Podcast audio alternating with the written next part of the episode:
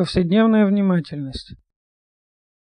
Если, усаживаясь для медитации, мы думаем «теперь я буду внимательным», а до того были в общем невнимательным в течение целого дня, тогда медитация не будет успешной. Усилия, совершаемые умом, в дальнейшем приводят к большей внимательности в повседневной жизни. Это означает, что мы уделяем внимание всему, что делаем, во время занятия этим делом.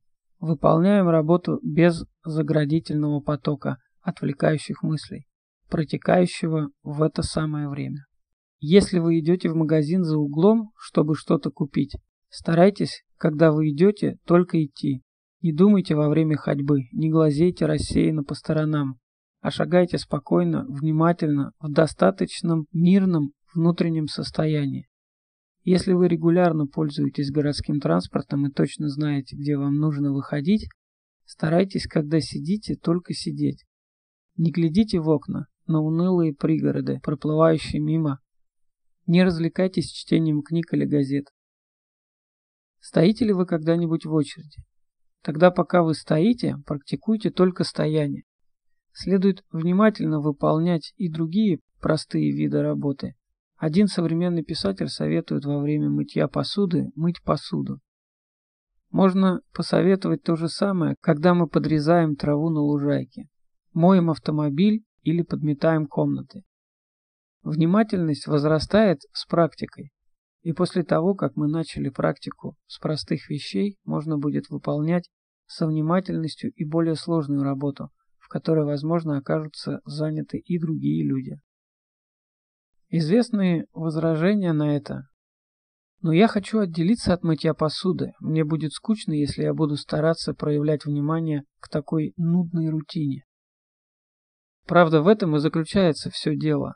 Мы должны совершать усилия, чтобы преодолеть скуку, коренящуюся в заблуждении, и не спасаться бегством в своей фантазии, что будет еще большим заблуждением, те, кто желает приобрести умение играть на фортепиано, должны сперва затратить многие часы на упражнения.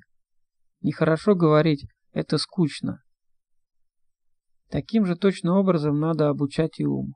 А мы можем быть внимательными только в повседневной жизни. Какое еще время для этого у нас имеется? Терпеливые усилия и внимательность приносят некоторые полезные результаты, поскольку каждому хочется получить их. Здесь можно перечислить такие результаты в качестве своего рода стимула. Первое. Мы не страдаем от несчастных случаев, не делаем ошибок. Второе. Мы не страдаем от плохой памяти. Третье. Мы хорошо выполняем то, что делаем. Внимательность приносит большее осознание, так что возникновение непредвиденных случайностей становится менее вероятным.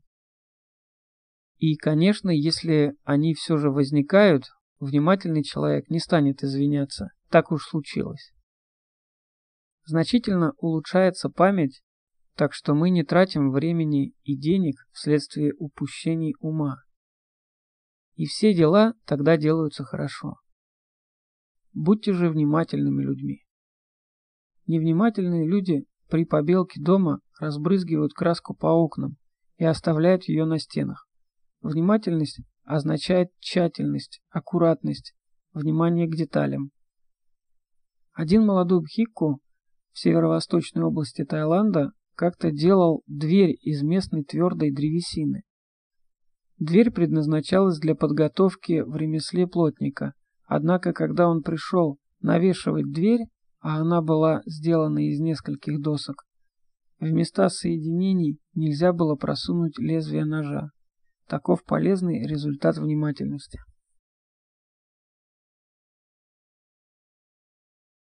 В палийских комментариях нам говорится, что Будда произнес свою проповедь об основаниях внимательности в земле Куру, вблизи от современного Дели, потому что жившие там люди прилежно применяли внимательность в повседневной жизни.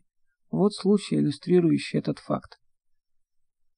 В этой земле народа Куру четыре класса жителей – Бхику, Бхикуни, Миряне и Мирянки. Все серьезные по своей природе. применяли основания внимательности в своей повседневной жизни. Даже слуги самого низкого положения обычно говорили со внимательностью. У колодцев и в ткацких мастерских не было слышно неразумной болтовни. Если женщина спрашивала другую «Мать, какое основание внимательности вы практикуете?» и слышала ответ «Совсем никакого». Тогда женщину, давшую такой ответ, увещевали следующим образом. Ваша жизнь постыдна. Хотя вы живы, вы подобны мертвой. И ее учили одному из оснований. Но если, будучи спрошена, она отвечала, что практикует такое-то и такое-то основание, тогда ее хвалили таким образом. Хорошо делаете, хорошо. Вы подлинная женщина, достигшая состояния человека. Именно для таких, как вы, существовали полностью просветленные. Перевод из книги Сома Тхеры «Путь внимательности».